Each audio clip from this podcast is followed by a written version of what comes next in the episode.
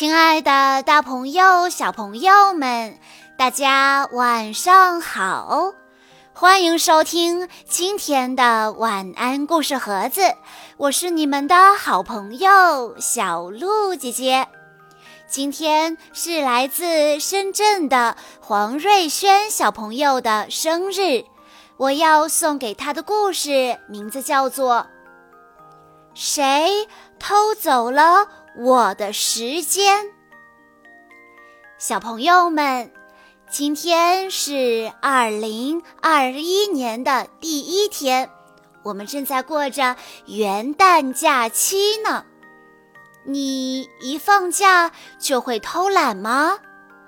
当你听到这个故事的时候，元旦假期已经过去一天喽。你是不是一放假就会觉得？啊，时间怎么会过得这么快？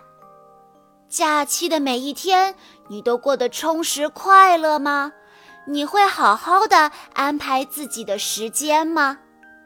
听完今天的故事，你一定会成为一个非常棒的时间管理者，让自己变得越来越优秀。让我们竖起小耳朵，一起来听故事吧。妈妈喊道：“允直，快睡觉了，都十二点了。”啊，十二点了吗？吃完晚饭，看了本书，怎么就到深夜十二点了呢？唉，明天。恐怕又会睡懒觉了。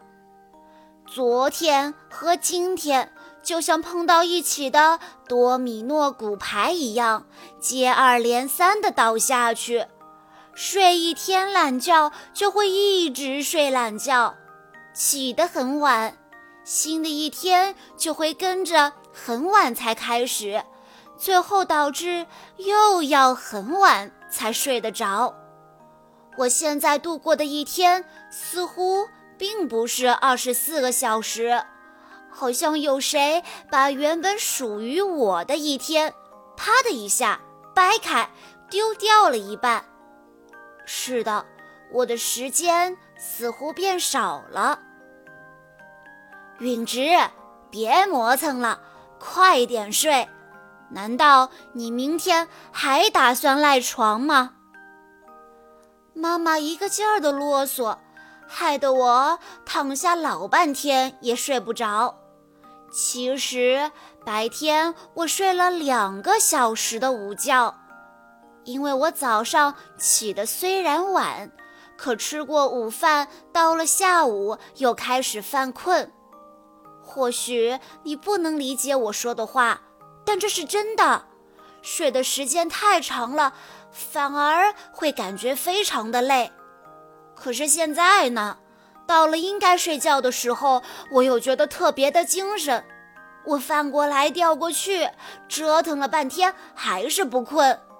唉，这可不行，我得起来去喝杯牛奶。什么？已经凌晨一点了，钟表的时针指向了一点。天哪，都这个时间了！我我还没睡觉，真是令人吃惊。爸爸妈妈好像已经睡着了，家里的灯也都关了，四周一片漆黑，伸手不见五指的，窗外也没有亮光。看来凌晨一点是大家都应该睡觉的时间。我先打开卧室的灯，然后把门稍微打开了一点。门缝里透出的光线能够看到冰箱，所以那个再多投一点。啊！外面竟然传来一阵窃窃私语的声音。这么晚了，是谁呢？爸爸妈妈明明都在卧室里睡觉，是不是忘记关电视机了？我轻手轻脚地走进客厅，快快，再多投一点儿！啊，你听，那个声音继续着。我明明听到有人在说话，却看不到任何人。呃，难道是我家闹鬼了，还是进小偷了？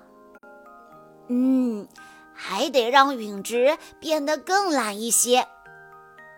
嗯，那个声音好像说出了我的名字，我的心脏疯狂地跳动着，胸口好像要炸开了一样。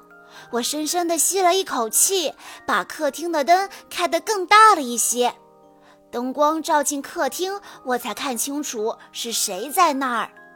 好像有人正在客厅墙上挂着的钟表下面说话。我吓了一跳，我差点儿摔倒在地上。我实在是太吃惊了，我发不出声音，身子也动弹不得。我紧紧地闭上了眼睛，再悄悄地睁开。也许因为我这两天一直在睡觉，所以有点分不清自己是醒着还是在做梦了。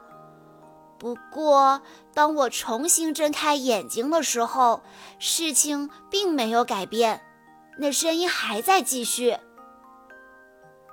要让允直变得更懒一些，这样他才能带别人来。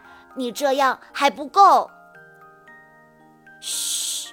所有人都睡着了吗？你小声点，可不能让人发现我们。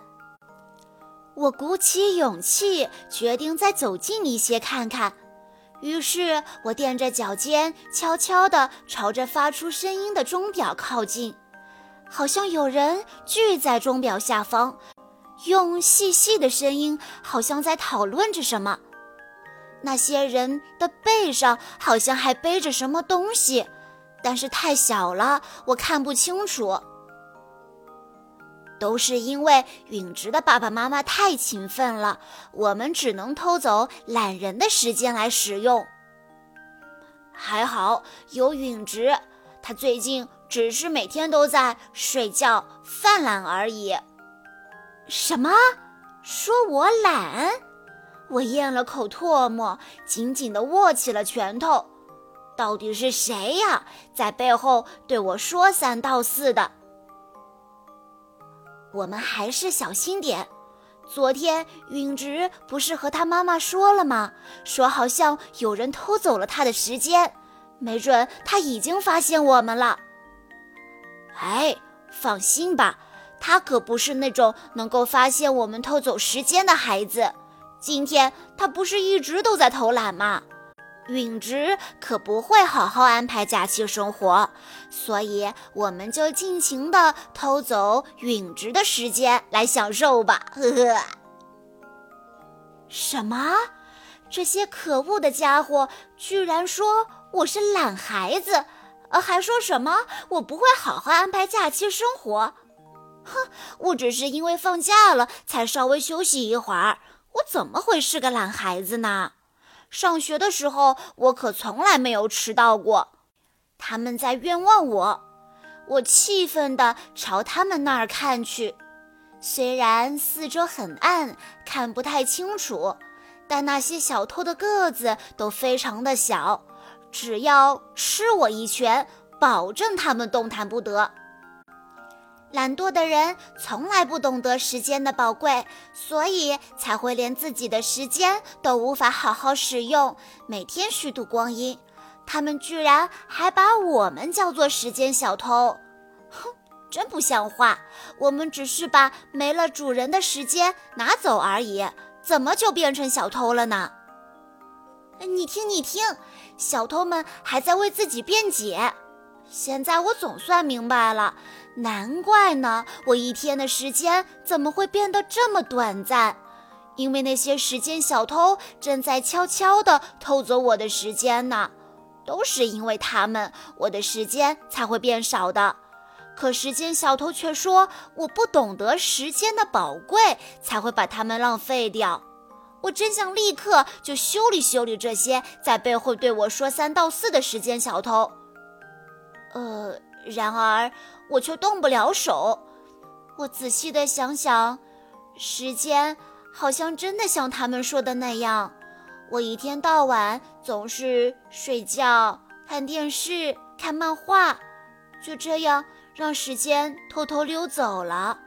我却从来没有感到可惜过。我们只不过是把懒惰之人浪费掉的时间又拿来用而已。别管别人怎么想，我们只管尽情玩耍就可以了。太高兴了，让我们唱上一整晚的歌，度过这欢快的节日吧。时间小偷们手拉着手，一边唱着歌，一边跳起舞来。他们唱道。我是时间小偷，将没人珍惜的时间偷偷拿走。不，请不要叫我们小偷，反正那些时间都是被人遗弃的。懒惰之人渐渐没有时间，我们的时间渐渐累积起来，未来属于我们。懒惰之人就是我们的助手。小朋友们。小鹿姐姐的故事讲完了，你们知道应该怎样度过一个有意义的假期了吗？假期想要过得有意义，就要为自己树立目标，树立一个适合自己的目标。如果自己很难定下目标的话，可以去找爸爸妈妈一起商量商量。比如说。